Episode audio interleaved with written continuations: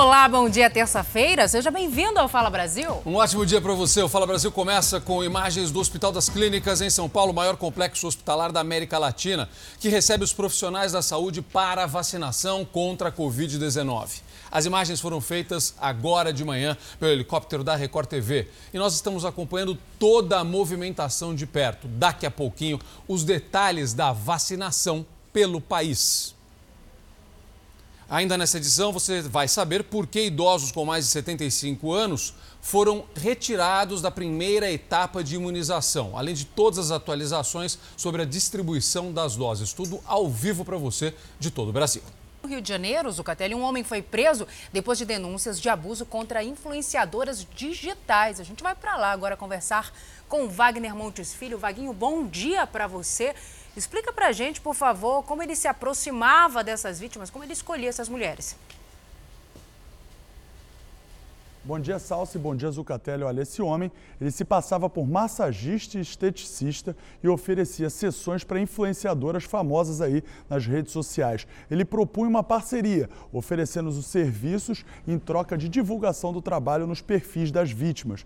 Mas, nas supostas sessões de tratamento, segundo a polícia, ele se aproveitava para abusar sexualmente das mulheres. O homem é investigado em sete inquéritos policiais por denúncias parecidas. Ele foi preso na casa onde mora aqui no Rio de Janeiro e agora deve responder por violação sexual mediante fraude.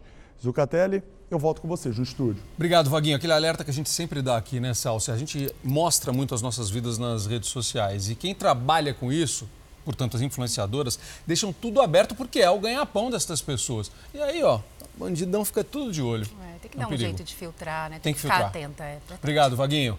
Olha só, o, o, racionamento perdão, de água já é uma realidade em cidades do Rio Grande do Sul. Está muito sério, minha gente. Há seis meses, o estado enfrenta prejuízos provocados pela falta de chuva, Salsi. O Gamon tem informações a respeito disso. Alexandre, bom dia. Por quanto tempo a população fica sem água, meu amigo?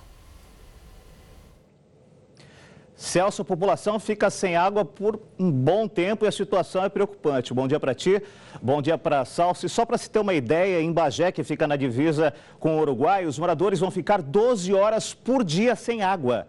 As barragens que compõem o sistema de captação da cidade já têm apresentado níveis bem abaixo do normal. Mais de 20% dos municípios gaúchos decretaram já a situação de emergência por conta da estiagem. Outra cidade com racionamento de água é Vale do Sol. O período com torneiras secas será entre 7 e 10 horas. Cada bairro vai seguir um cronograma. 94% da renda desse município vem do agronegócio.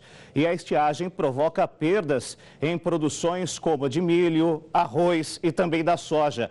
E a chuva que chega, Salsi, não tem sido suficiente e o consumo consciente, claro, acaba sendo o melhor caminho para evitar um racionamento completo e a falta de água nas torneiras dos lares gaúchos. Salsi. É isso. E em período de pandemia, né, isso acaba gerando um transtorno muito grande para a população, né, Gamon e Zucatelli, e também afeta diretamente a safra desses agricultores.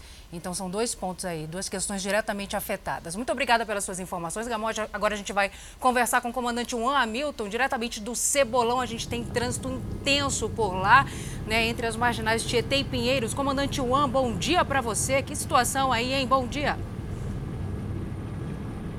Olha, Bom dia, Salso. Bom dia, Zucatelli. Bom dia a todos. Exatamente isso. Uma situação muito complicada agora para o motorista. Apesar das férias, da pandemia, a gente vê que tem muito trânsito para o motorista, principalmente que passa aí da Marginal do Rio Tietê, como você disse, Salso, em direção à Marginal do Rio Pinheiros. Você vê que todas as pistas, até mesmo a expressa a local, tem o trânsito agora parado na pista em sentido sul, ou seja, para quem segue em direção à Zona Sul de São Paulo, passando aqui também pela chegada da rodovia Presidente Castelo Branco. Salso, Zucatelli. E aconteceu alguma coisa, comandante Juan? Teve algum acidente para causar todo esse trânsito aí? Olha, Salsi, mais cedo, um pouco lá na frente, próximo à Raia Olímpica da USP, que fica próximo à Ponte de Agora, nós tivemos uma obra. Então, por conta disso, excesso também de veículos nesse sentido, muitas pessoas já voltando aí para o trabalho, a gente vê que o trânsito, o reflexo, né, já passa aí de 4 quilômetros de condicionamento por conta de uma obra que aconteceu mais cedo e também excesso de veículos nesse sentido. Tá Obrigado. Certo. Partir de hoje começa a valer um novo preço da Ai, gasolina ai. nas Uhum. refinarias. Isso dói no bolso, hein? Guilherme Rivaroli, você tem os detalhes. Bom dia para você. Fala pra gente, Rivaroli, de quanto é esse aumento, hein? Bom dia para você, Salsi, para o Zuca, para todo mundo. O se dói. A Petrobras registrou a gasolina em 7,6%. O preço médio do litro vendido nas refinarias vai passar de R$ 1,84 para R$ 1,98. Esse foi o primeiro aumento do ano, tá? Ainda não se sabe se esse reajuste vai ser repassado diretamente ao consumidor. A alta no preço do gás nas refinarias da Petrobras, por exemplo, já chegou ao nosso bolso.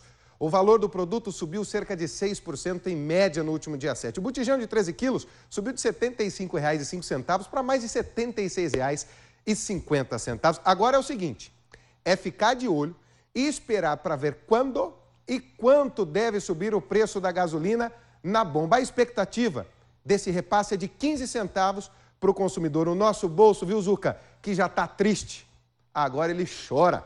Nem me fala, Rivarol. Rivarol está preocupado para abastecer aquela Ferrari dele lá, agora vai ficar mais caro, meu amigo. É. Não é fácil. obrigado, obrigado, obrigado, Rivaroli. Gente, atenção, hein? A Defensoria Pública da União pediu adiamento do segundo dia de provas do Enem, que está programado para o próximo domingo.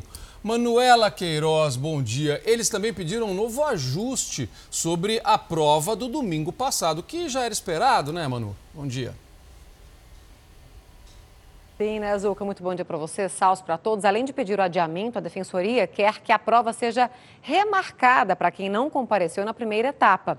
Segundo a Defensoria, os problemas registrados no primeiro dia de prova no domingo mostram que o INEP, Instituto Nacional de Estudos e Pesquisas Educacionais, mentiu aos candidatos e à Justiça sobre as medidas de segurança adotadas para o contexto da pandemia do coronavírus. A abstenção neste domingo bateu recorde no país, com 51,5%. Segundo a Defensoria, o número de candidatos barrados devido às salas lotadas é uma prova de que não se respeitou os protocolos. A Justiça deve decidir nos próximos dias sobre o cancelamento. E Sal Sizuca, o governo federal, ainda não se pronunciou sobre o pedido de cancelamento. Vamos aguardar então. Os estudantes e as famílias estão muito ansiosos para ter uma, uma definição. Obrigado, Manu. Hoje é o terceiro dia de vacinação contra a Covid-19 no Hospital das Clínicas aqui em São Paulo. O Hospital das Clínicas, que é o maior complexo hospitalar da América Latina.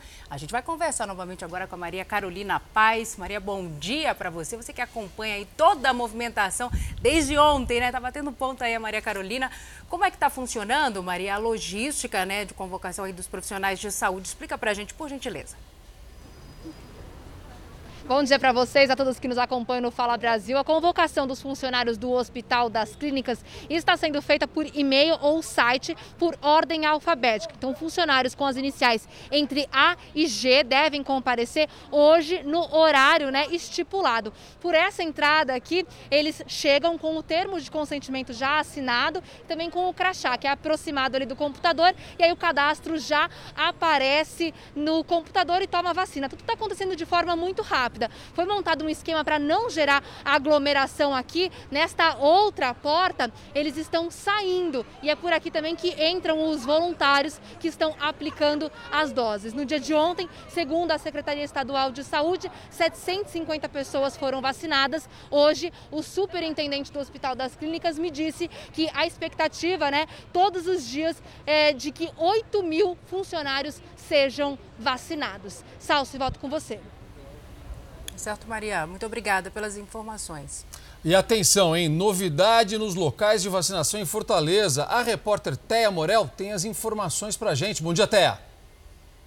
A população de Fortaleza não deve procurar os postos de saúde em busca da vacina contra a Covid-19. Nesse momento, apenas os profissionais de saúde vão ser vacinados nas unidades onde trabalham.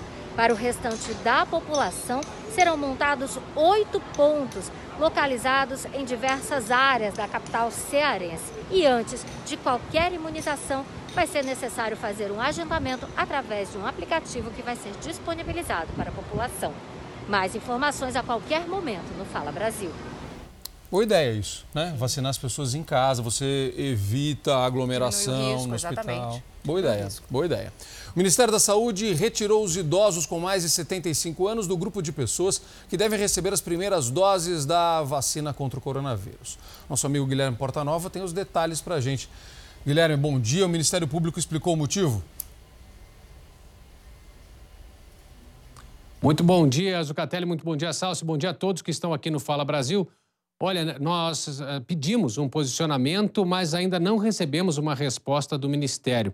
Mas no site do Ministério da Saúde foi publicado esse texto ontem à noite, reforçando quem serão os primeiros a receber as doses da vacina. E destacou profissionais de saúde, idosos com mais de 60 anos que estejam em casas de repouso, além das pessoas com deficiência que também moram nesses locais mais os indígenas que vivem em aldeias e até a semana passada os idosos com mais de 75 anos constavam como prioridade no Plano Nacional de Imunização.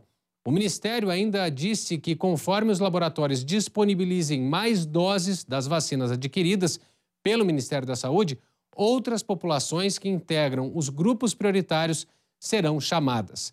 Enquanto muitos dos estados começam hoje o plano de vacinação, o Butantan já entrou com pedido de uso emergencial de um novo lote.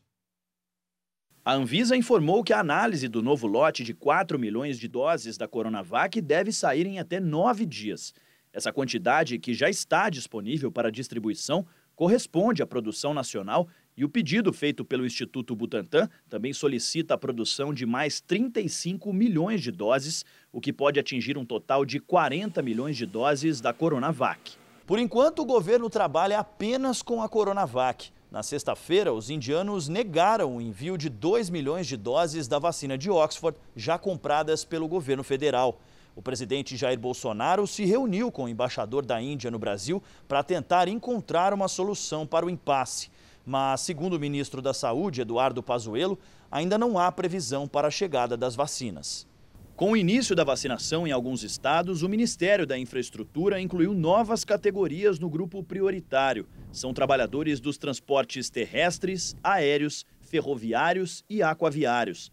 A apoiadores, o presidente disse que a vacina não tem dono, é de todos os brasileiros. A Anvisa aprovou, não tem que discutir mais. Agora, havendo disponibilidade no mercado, a gente vai comprar e vai atrás de contrato que fizemos também, que era para ter chegado a vacina aqui. Então está liberada a aplicação no Brasil. E a vacina é do Brasil, tá? não é de nenhum governador, não, é do Brasil. A rodada de janeiro da pesquisa XP e PESP mostra que o número de pessoas que consideram o governo Jair Bolsonaro ruim ou péssimo subiu 5 pontos, de 35% para 40%. Por outro lado, os que acham o governo ótimo ou bom caiu de 38% para 32%. O número dos que acham o governo bom ou regular foi de 25% para 26%. Foram realizadas mil entrevistas com abrangência nacional entre 11 e 14 de janeiro. A margem de erro é de 3,2 pontos percentuais. A falta de um plano nacional de vacinação concreto fez com que o ministro do Supremo, Ricardo Lewandowski, determinasse que o ministro da Saúde, Eduardo Pazuello, apresente um novo plano com datas e doses atualizadas. Olha, 10 estados e o Distrito Federal devem começar a vacinação Hoje, em alguns, as doses demoraram para chegar. Claro, né? O nosso país é grande, né, Zucatelli? Não é fácil, Exatamente. não é uma logística simples. O Ministério da Saúde disse que o problema foi a logística. Vamos entender. No Rio de Janeiro, duas mulheres receberam as primeiras doses da vacina. A técnica de enfermagem do Cineia da Lopes, de 59 anos, que atua na linha de frente no combate ao coronavírus, e a dona Terezinha da Conceição, de 80 anos, uma idosa que mora em um asilo. Elas estavam emocionadas. Hoje as vacinas serão distribuídas para os 92 municípios do estado. De acordo com o plano do Ministério da Saúde, são 488 mil doses aqui no Rio. As vacinas já chegaram a pelo menos 19 estados, mais o Distrito Federal. Entre eles estão Rio Grande do Sul, São Paulo, Goiás, Ceará e Amazonas. Alguns já começaram a aplicar as primeiras doses. O ministro da Saúde, Eduardo Pazuello, fez uma postagem em uma rede social no fim da tarde desta segunda-feira, anunciando o início da vacinação em todo o Brasil. Mas em alguns estados a entrega estava atrasada, como Rondônia, Pará e Amapá. O ministro justificou que a logística estava preparada para fazer as entregas até hoje e que a vacinação começaria em todo o país na quarta-feira, mas que, a pedido de prefeitos e governadores, teve que acelerar todo o processo. A sua mulher, presa por aplicar o golpe Boa Noite Cinderela em vários homens, é suspeita de envolvimento no sumiço de um empresário em 2009 aqui em São Paulo. A família dele afirma que Gisele é responsável pela morte do homem, mas o corpo dele ainda não foi encontrado. Há 11 anos, a filha quer saber o que aconteceu com o pai. A impunidade, a injustiça, isso não tem como. Você lembra todos os dias. E isso dói. Marcos desapareceu em 2009, depois de ter um relacionamento com Gisele Reis Gonçalves. Para a família, a mulher é responsável pelo sumiço dele. Eu sei que ele começou a sair com ela eu sei que ela deu boa noite Cinderela pro meu pai na época, que ele ficou a noite inteira dopado e que ela sumiu com o carro dele nesse dia. Só apareceu no dia seguinte. Marcos tinha 64 anos na época e era empresário aposentado. Os dois teriam morado juntos na Grande São Paulo. Até que um dia a filha não conseguiu mais falar com o pai. Ele ligava, só caía na caixa postal. Aí um belo dia eu falei: peraí, tá acontecendo alguma coisa de estranho. A filha registrou um boletim de ocorrência e uma investigação foi aberta. Ela descobriu que Marcos tinha sido roubado diversas vezes por Gisele. Seis ou dez mil reais do empréstimo, é, o saque da aposentadoria dele, porque ela ficou com o cartão dele, e agora fora dinheiro também do dia a dia. A família acredita que Marcos tenha morrido após ser dopado pela mulher. O corpo de um homem chegou a ser reconhecido pelos parentes na época, mas o exame de DNA deu negativo. Sem o corpo e outras provas do assassinato, a polícia arquivou o inquérito. E até hoje a família não tem resposta sobre o que realmente aconteceu com Marcos. Gisele foi presa na semana passada, denunciada por outras vítimas. Segundo a polícia, ela roubou pelo menos seis homens que conheceu em um aplicativo de relacionamentos. Na hora do encontro, a mulher drogava as vítimas sem que elas percebessem.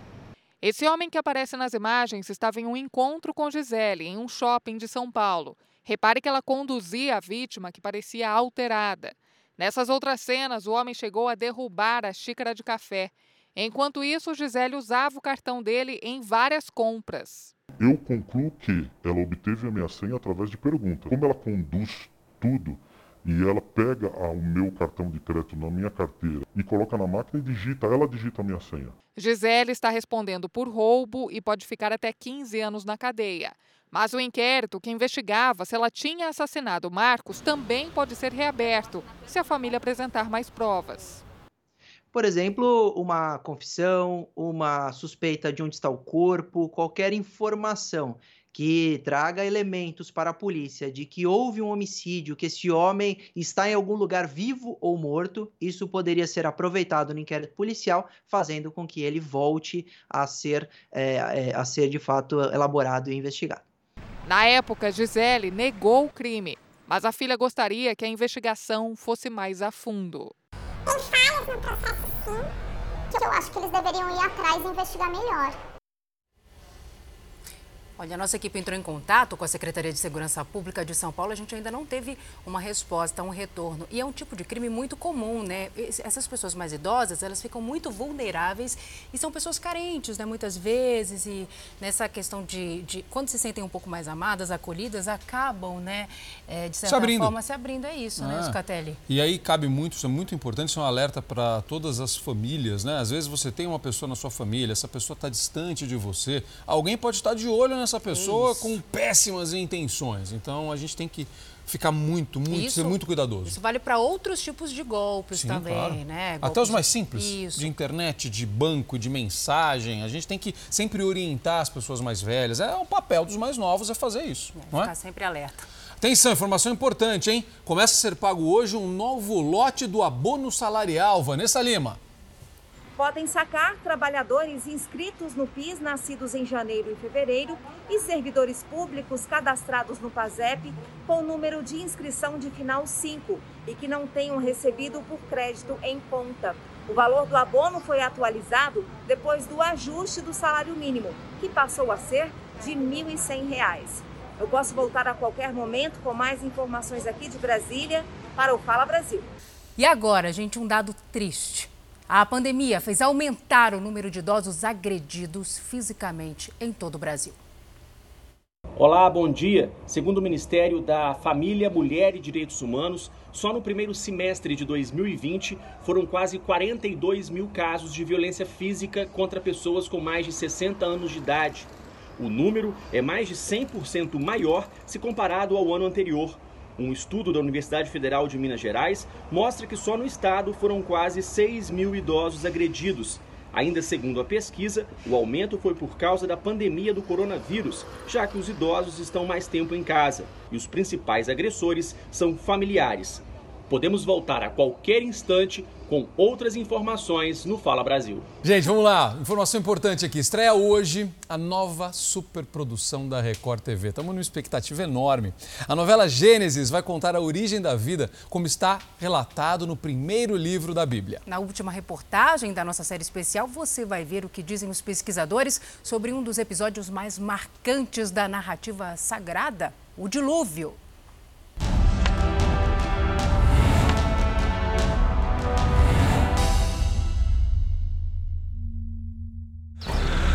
Obrigado, Senhor.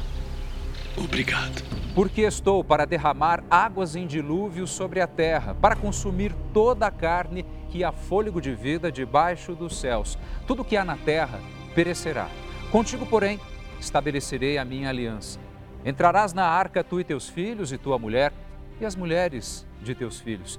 De tudo que vive, de toda a carne, dois de cada espécie, macho e fêmea, farás entrar na arca para os conservares vivos contigo. Estas foram as palavras de Deus Obrigado, a Noé, um anúncio sobre o que estava por vir. Com o dilúvio se aproximando, a necessidade da construção da arca para a preservação da vida. Que terminamos. Sim, terminamos, Senhor. Terminamos! São histórias que fazem parte da novela Gênesis, a nova superprodução da Record TV. Olhem como entram na arca. A figura de Noé, um dos nomes mais importantes da Bíblia Sagrada, será interpretada em dois momentos. Na fase jovem, pelo ator Bruno Guedes. E o mundo vai acabar. Pediu que eu construísse uma arca. Na fase adulta, o homem chamado por Deus para perpetuar a vida durante o dilúvio terá Oscar Magrini como intérprete. Todo mundo fala, não, não é o homem que levou os bichinhos para a arca. Não, muito mais que isso aos olhos de Deus, era o único homem justo aos olhos de Deus. Então ele permitiu que ele, a esposa, os filhos e as noras repovoassem tudo, porque Deus não se arrependeu da criação, assim se entristeceu com a criação, que foram os homens, pela perversidade, pela maldade, por tudo de ruim que estava acontecendo. Oscar Magrini conta que ficou impressionado com a estrutura montada para reproduzir as histórias de Gênesis. A arca, por exemplo, tem 30 metros de altura. As cenas do dilúvio são mesmo impactantes. Efeitos especiais de última geração mostram como foi a destruição da vida na Terra pelas águas enviadas por Deus. E a esperança e a fé dos que ficaram dentro da arca. O dilúvio é um dos momentos mais marcantes do texto bíblico, uma catástrofe intrigante. Cientistas no mundo todo buscam até hoje evidências do que aconteceu. Na Inglaterra, Pesquisadores do curso de Física da Universidade de Leicester usaram dados dos relatos bíblicos para entender o funcionamento da arca. A dúvida era se ela poderia flutuar com tanto peso. O primeiro passo analisado foi quanto ao tamanho. Eles concluíram que a embarcação tinha cerca de 150 metros de comprimento, por 24 de largura e quase 15 de altura. Vazia, a arca pesaria 1.200 toneladas. Com base nessas pesquisas, os estudantes concluíram que a arca poderia levar 51 milhões de quilos, ou seja, ela poderia ter carregado um casal de cada espécie animal existente na época de Noé. Os físicos foram claros: o projeto da arca descrito na Bíblia funciona.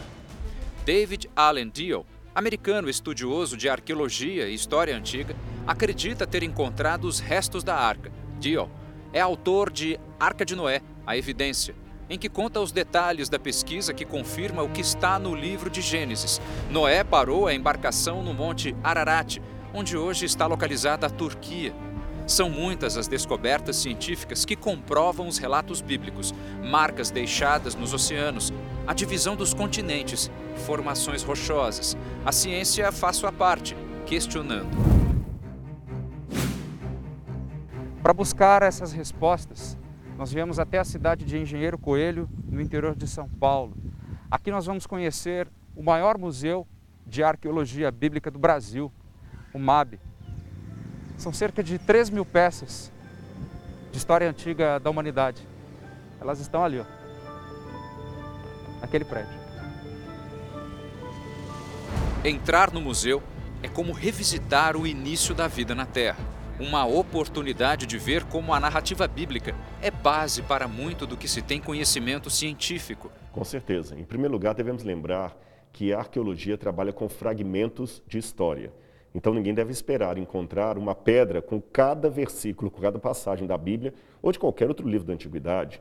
Eu não tenho uma, uma pedra, um artefato que, conte, que confirme cada linha, por exemplo, da vida dos doze Césares, de Suetônio, ou dos livros de Plutarco. Nós temos fragmentos. E esses fragmentos nos dão um bom indício do que pode ter acontecido ou não. E a Bíblia está justamente na categoria daqueles eventos que de fato aconteceram, deixaram seu rastro na história. Não só a arqueologia, mas também a geologia dialoga com a narrativa bíblica. O professor Naor Neves de Souza Júnior é doutor em geologia. Faz mais de 40 anos que ele estuda descrições bíblicas de fenômenos responsáveis por catástrofes como o dilúvio. São evidências científicas de uma grande catástrofe que ocorreu há pouco tempo atrás e rapidamente mudou toda a face da Terra. Então, quando eu olho para isso como geólogo, eu fico pensando, mas eu tenho mais detalhes a respeito dessa catástrofe? Existem mais detalhes. O professor explica ainda que o fóssil do peixe primitivo é um exemplo de como o dilúvio agiu na Terra. O fenômeno de proporções gigantescas ocorreu rápido, tal como descreve a Bíblia. Muito rápido. Ele aqui é uma evidência por si só de que realmente ele foi rapidamente soterrado. Alguns paleontólogos falam, né, são alguns, são muitos que estudaram, percebem realmente que as características de um peixe, quando se deteriora, né, só em pouco tempo, em, em, poucas horas, você percebe já a diferença. Esses não têm essa característica. Outra coisa, alguns peixes, alguns fósseis de dinossauros, inclusive, foram encontrados com matéria orgânica preservada, não fossilizada. Esse, esse, esses fósseis não podem ter milhões de anos. Então, esse material não seria preservado. Então, quando eu vejo as características desse fóssil, não tem como você dissociá-lo de um rápido sepultamento. Senão, ele não estaria hoje aqui. Vendo o que diz a ciência, é inevitável refletir sobre o sentimento e a força de Noé ao receber um chamado de Deus para salvar a vida na terra. De onde viemos? Por que fomos criados? Por que falamos línguas diferentes? Por que o mal existe no mundo? Todo ser humano tem por natureza a curiosidade de saber onde tudo começou, como foi, por quê. A superprodução bíblica Gênesis vai ajudar a entender. Fique ligado aqui na Record TV. Impressionante, não se esqueça, a estreia da nova superprodução da Record TV Gênesis é hoje às 9 horas da noite. Olha, já coloca aí no seu celular, coloca o alarme para você não esquecer. E acesse o r7.com e confira como são criados os cenários espetaculares, feitos efeitos especiais da novela Gênesis. Você não pode perder. No Amazonas, a primeira pessoa vacinada pertence a dois grupos prioritários. Ela é técnica de enfermagem e indígena. A primeira pessoa a ser vacinada em Manaus foi a técnica de enfermagem Wanda Ortega, uma indígena de 33 anos. Ela falou sobre o momento histórico para o Estado e também alertou sobre a necessidade de atenção ao povo indígena. Que esse Estado olhe para essas populações aqui. Os nossos povos, historicamente, são muito negados negado por, por esse sistema de poder o estado do Amazonas recebeu 256 mil doses da Coronavac. Profissionais da saúde e indígenas estão no grupo prioritário para receber a imunização. As cidades do interior do Amazonas devem começar a receber as doses contra o coronavírus ainda nesta terça-feira. A ideia do governo do estado é de que a imunização nessas regiões comece ainda hoje. A superlotação dos hospitais do Amazonas continua intensa. 100 pacientes já foram transferidos para outros estados. Ao longo da semana, nós, nós estamos transferindo para Teresina, São Luís, João Pessoa, Goiânia, e essas pessoas estão transferidas, estão nos ajudando a diminuir a pressão sobre a rede. Olha, a preocupação com o Amazonas só aumenta. A variação do coronavírus registrada no estado tem se mostrado muito mais perigosa. Além de silenciosa, ela mata mais rápido e atinge pessoas mais jovens. Vamos conversar ao vivo com o repórter Fred Rocha, que tem informações para a gente. Fred, bom dia. O que os médicos têm percebido sobre essa variação?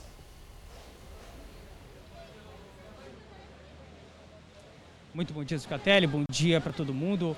A nova variante do coronavírus detectada aqui no Amazonas tem sido mais letal e não só com os idosos. Cresceu o número das pessoas mais jovens que perderam a vida por conta da doença. 40% das vítimas tinham menos de 60 anos de idade. De acordo com os médicos, além de letal, ela também é silenciosa. Muitas vezes, quando os sintomas aparecem, pode ser tarde demais. Daí a necessidade de reforçar as medidas preventivas em relação ao coronavírus. Agora, uma notícia boa aqui para o Amazonas. O comboio de caminhões que saiu da Venezuela com 150 mil metros cúbicos de oxigênio já cruzou a fronteira com o Brasil. Está a caminho daqui de Manaus. Esses caminhões devem chegar aqui na capital amazonense nas próximas horas. Trata-se de uma doação do governo venezuelano.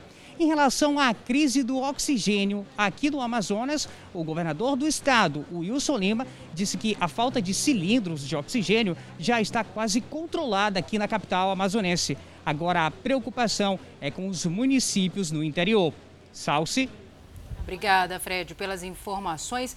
E apesar dessa nova variante ser mais agressiva, né, Zucatelli, festas clandestinas continuam a ser registradas por lá. A gente tem mostrado muitos flagrantes aqui no Fala Brasil.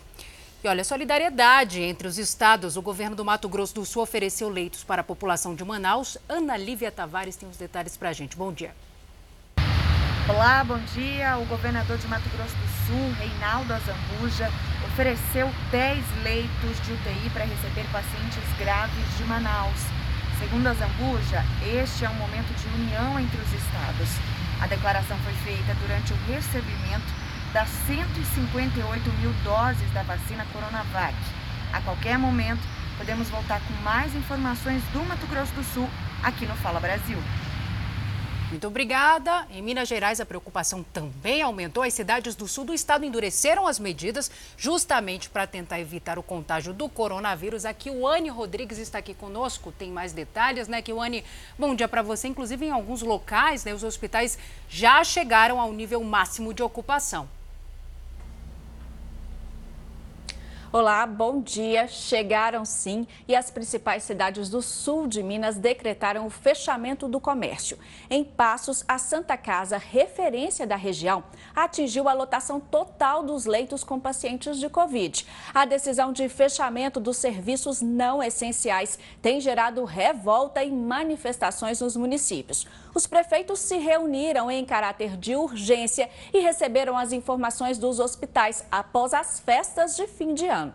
Algumas cidades terão um decreto por 15 dias. Enquanto isso, aqui em Belo Horizonte, a Justiça derrubou o decreto do prefeito Alexandre Calil e ordenou a reabertura do comércio na cidade. A prefeitura informou que vai recorrer, Zucatelli.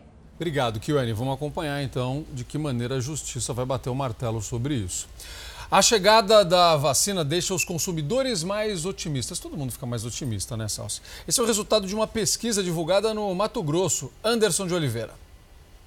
Olá, bom dia. Segundo a Federação de Comércio de Cuiabá, a intenção de compras aumentou em janeiro no estado. De acordo com a pesquisa, a melhora pode ser por causa da perspectiva da vacina para este ano.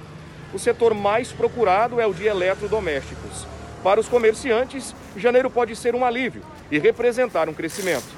A qualquer momento, podemos voltar com mais informações sobre o Mato Grosso no Fala Brasil. Obrigada. 10 mil pessoas já foram vacinadas contra a Covid-19 em São Paulo. Olha só, e a distribuição das doses não para. Mais carregamentos com a Coronavac estão saindo da capital paulista rumo às cidades do interior. O carregamento chegou no começo da noite na cidade de Marília, no interior do estado, que está na fase vermelha, a mais rígida no Plano São Paulo para conter o avanço do novo coronavírus. Além de Marília, São José do Rio Preto e Ribeirão Preto começam a vacinação já na manhã de hoje. Outras cidades, como Botucatu e Campinas, iniciaram a aplicação das doses ainda na tarde de segunda-feira. Nessas cinco cidades, o governo espera vacinar 60 mil profissionais da saúde. Dados da Secretaria da Saúde apontam que 1.030 pessoas foram imunizadas no estado desde domingo, quando a Anvisa aprovou o uso emergencial da Coronavac. É daqui, do Centro de Distribuição e Logística de São Paulo, que estão saindo as vacinas rumo às cidades do interior. Ao todo, serão 25 polos regionais que vão fazer a redistribuição dessas vacinas para todos os municípios. Além das 4 milhões e 800 mil doses esperando a aprovação da Anvisa, o Instituto Butantan também aguarda o envio dos insumos vindos da China para continuar a produção. As dificuldades do ponto de vista da autorização, nesse momento, é da autorização do governo chinês, que precisa autorizar a exportação da Sinovac dessa matéria-prima. Matéria-prima já está produzida, já está disponível na Sinovac desde meados desse mês e aguardamos agora essa autorização que, na minha percepção, após a autorização da Anvisa, inclusive facilitará essa decisão do governo. O assunto é muito importante, Salso. Um estudo americano revela que o uso errado da máscara aumenta as chances de contrair Covid-19. Tem gente que coloca no queixo, tem gente que coloca no pescoço, né, Zucatelli? Isso principalmente por causa da falsa sensação de proteção. Vamos acompanhar na reportagem? A máscara já faz parte da nossa rotina, mas está na cara que nem todo mundo se preocupa com o jeito correto de usar a proteção. Nariz para fora e máscara no queixo são os erros mais comuns que a gente vê. É pior do que não usar nada? Sim, é o que afirma uma pesquisa feita pela Universidade de Vermont, nos Estados Unidos. As portas de entrada vão ser pelas mucosas, mucosa oral, nas narinas, nos olhos, máscara para o baixo do nariz, máscara que coloca no pescoço, na cabeça, não tem nenhuma utilidade, pelo contrário. A conclusão dos cientistas é a seguinte: quem usa máscara de forma errada tem uma falsa sensação de proteção, acaba se aproximando das pessoas sem ter de fato a barreira que evita o contato com gotículas de saliva muitas vezes se arriscando mais do que quem não usa máscara. O infectologista reforça ainda que a efetividade dela só faz sentido com a sequência completa de cuidados no uso. Vai pegar a máscara pela alça, colocar, não encostar nessa região anterior da máscara, colocar, vedar bem narina e boca, colocar pelo elástico. Se for ajustar, ajusta pela parte de dentro e evitar durante o uso encostar a mão nessa máscara.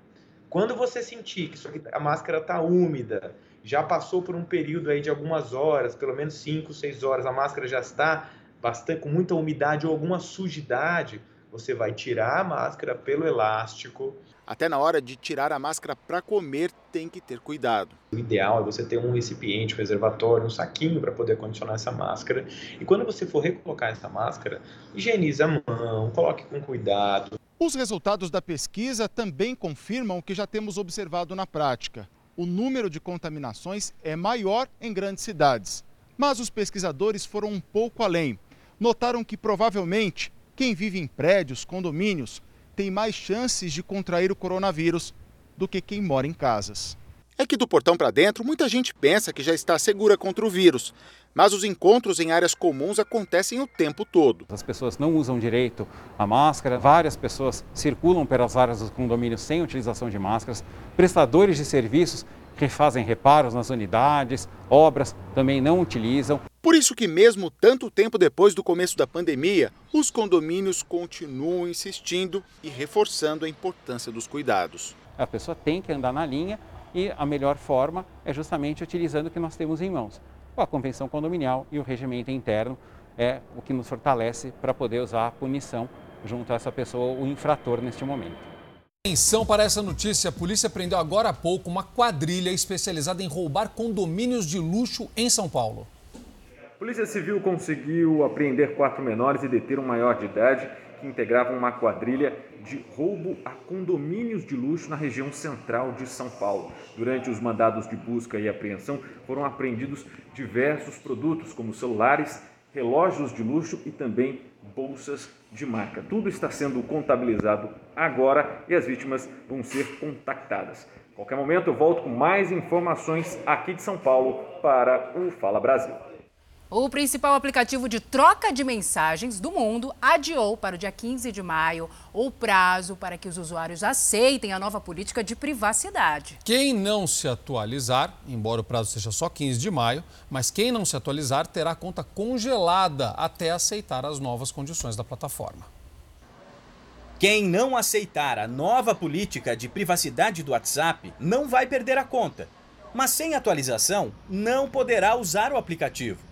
Você pode dizer que os termos são abusivos. Porém, até que uma, haja uma declaração de abusividade, haja uma coação pelo judiciário ou pelo Poder Executivo para respeito a essas regras, você adere a essas regras se quiser utilizar esse serviço. O IDEC, Instituto Brasileiro de Defesa do Consumidor, estuda medidas para garantir que todos os usuários possam permanecer no aplicativo. A intenção do WhatsApp é que o usuário aceite o compartilhamento de dados com outras empresas do grupo como o Facebook e toda a parte comercial da rede social. No termo que enviou aos usuários, o WhatsApp garantiu que tudo que escrevemos ou compartilhamos aqui pelo aplicativo, seja pelo computador ou pelo celular, será protegido. Mas muita gente tem medo do vazamento de conversas e do que pode ser feito com dados que podem ser gerados a partir de uma imagem virtual de tudo que comunicamos por aqui. Toda vez que você manda uma mensagem de texto, ela tem um certo número de caracteres. É, todas essas informações adicionais, eles passam a ter acesso. Né? Então, assim, eles já têm acesso dentro do WhatsApp e agora eles vão passar a fornecer esse acesso essa informação para os parceiros ali, que são empresas do grupo do Facebook. O Procon de São Paulo cobrou explicações sobre o tratamento diferenciado entre consumidores europeus e brasileiros. Isso porque na Europa e no Reino Unido o termo não foi exigido. Os brasileiros têm até o dia 8 de fevereiro para aceitar a nova política de privacidade. A Secretaria Nacional do Consumidor também notificou o WhatsApp para entender mais sobre esta atualização e se certificar que há o cumprimento da Lei Geral de Proteção de Dados. O WhatsApp comunicou que não muda as práticas de compartilhamento de dados e que permanece comprometido com a proteção da privacidade das pessoas. A Fernanda utiliza o WhatsApp há oito anos e não concorda. Eu achei muito arbitrário essa decisão que eles tomaram. Inclusive no nosso país, né, nós temos a Lei Geral de Proteção de Dados, que é uma coisa que nos dá a possibilidade de escolha de liberar os nossos dados ou não para as empresas. Então nós não tivemos escolha. E você já tomou uma decisão? O que, que você vai fazer diante disso? Sim. Eu e toda a minha família nós vamos mudar para o Signal, então nós estamos fazendo esse processo de transição, né? Esse aplicativo citado pela Fernanda é parecido com o WhatsApp. Migrar para outras opções já tem sido a escolha de muitos usuários, como o Alex. Eu já utilizo o Telegram, que é um aplicativo bastante conceituado e utilizado hoje no mercado, e o Signal, né? que também tem sido bastante falado, né? muitas pessoas estão usando. Esta analista de redes não se sente mais segura com o WhatsApp e até os pedidos de teleentrega já mudaram. Quem vende pizza pelo Telegram pode, pode vir que já, já tem o meu like já. O WhatsApp informou que a mudança não muda o comprometimento da empresa com a proteção da privacidade das pessoas que usam o aplicativo. Já o Facebook informou que somente o WhatsApp pode comentar ou dar posicionamento sobre o assunto. Fala Brasil fica por aqui. Um ótimo dia para você.